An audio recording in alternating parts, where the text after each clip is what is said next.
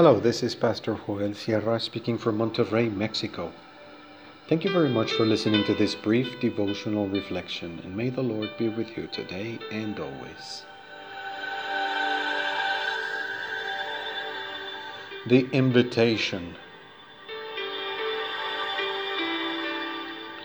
We read in the prophet Isaiah chapter 60, verses 1 through 3 in the New International Version. Arise, shine, for your light has come, and the glory of the Lord rises upon you.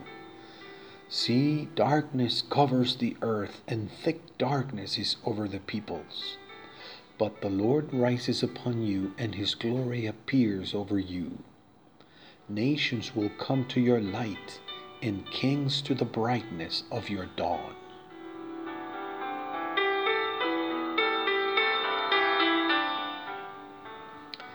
The language in this text is imperative. It's an order. It is a commandment.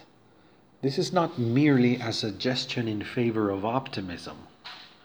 It is the announcement of a divine initiative to visit the world, to rescue it and give it meaning, and the call to participate in that redemptive visit.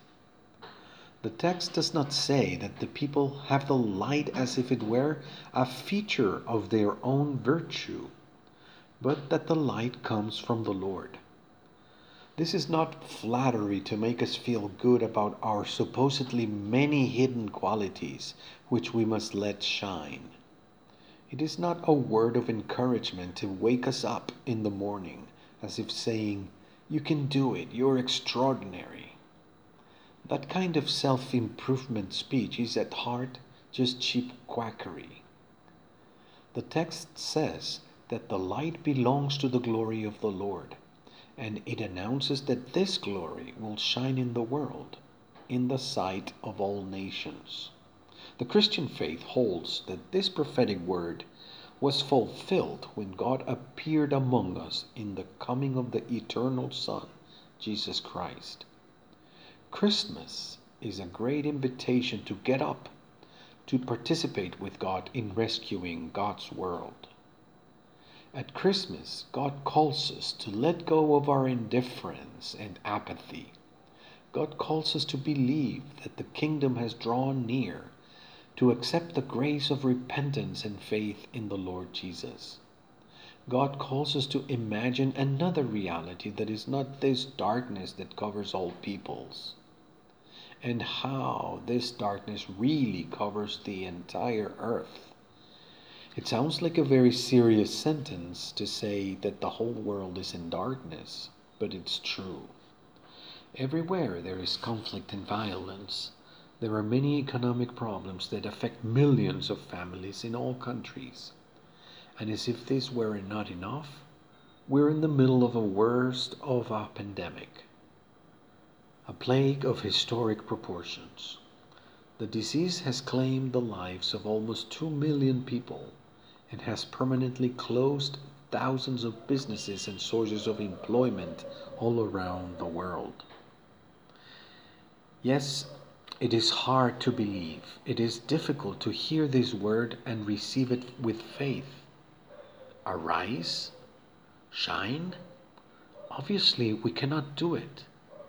Rather, we feel paralyzed and numb.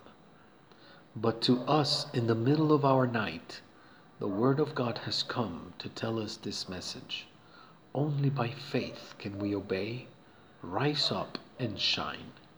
Only by the work of the Spirit in our life. Only by the grace of God. God's power is made perfect in our weakness.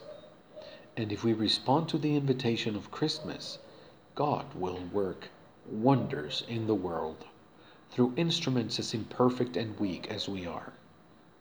Are we going to let this light shine on us? Although we may not realize it, if we respond to this word, God will bless many others because they will see the love and light of God.